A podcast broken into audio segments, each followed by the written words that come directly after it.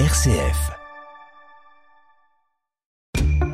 Les petits curieux de la foi avec l'enfance missionnaire.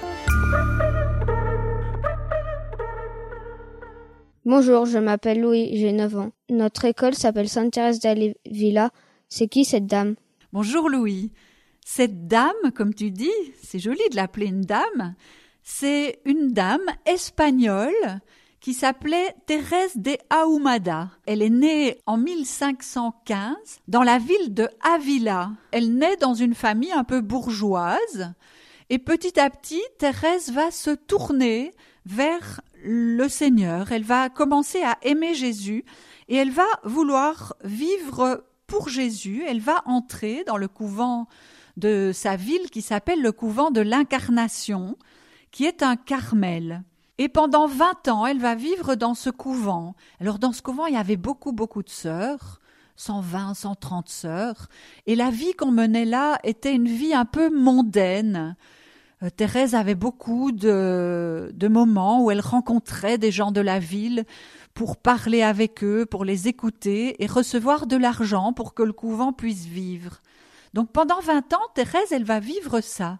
Et à un moment, elle va se rendre compte que c'est pas ça qu'elle veut vivre. Et elle va redécouvrir profondément ce qu'elle veut vivre, quelle relation elle veut vivre avec Jésus. Et au bout de vingt ans, avec d'autres sœurs de son couvent, elle va fonder un nouveau couvent, elle va réformer, on appelle ça réformer, elle va réformer le Carmel pour revenir à une vie plus sérieuse, à une vie où il y a plus de prières, où on est moins nombreux. Et dans son nouveau couvent, elle va faire des petites communautés de treize sœurs. C'est pas beaucoup, treize.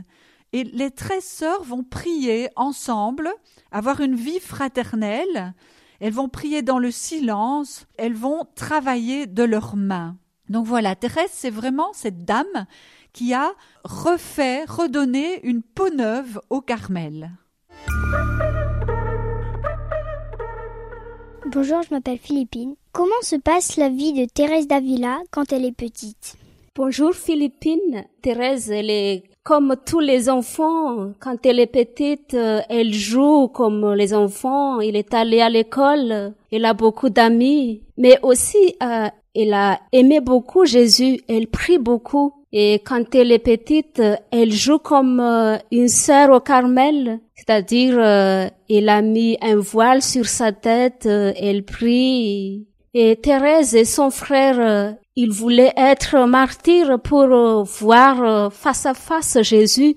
Ils pensaient que quand on, quand on est martyr, on rencontre tout de suite à Jésus. Et heureusement que son oncle leur a rencontré, c'est pas fait.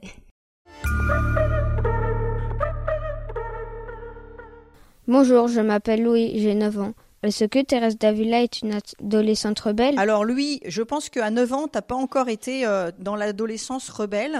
Mais euh, Thérèse d'Avila euh, n'est pas vraiment une adolescente rebelle. Elle a été quand même bah, un peu comme tous les rebelles, parfois sage, parfois rebelle. Alors pourquoi rebelle? Parce qu'elle est belle et coquette et que du coup elle donnait beaucoup de soucis à son papa parce qu'elle se disait mais qu'est-ce qu'elle fait comme bêtise celle-là? Alors il l'a mis en pension. Bon, peut-être qu'en pension, elle a fait deux, trois bêtises avec des amis, ça, on sait pas bien. Mais c'était quelqu'un qui était euh, pleine de vie. Donc, généralement, quand quelqu'un est plein de vie, il y a un petit peu de rébellion aussi. C'était Les Petits Curieux de la Foi avec l'enfance missionnaire.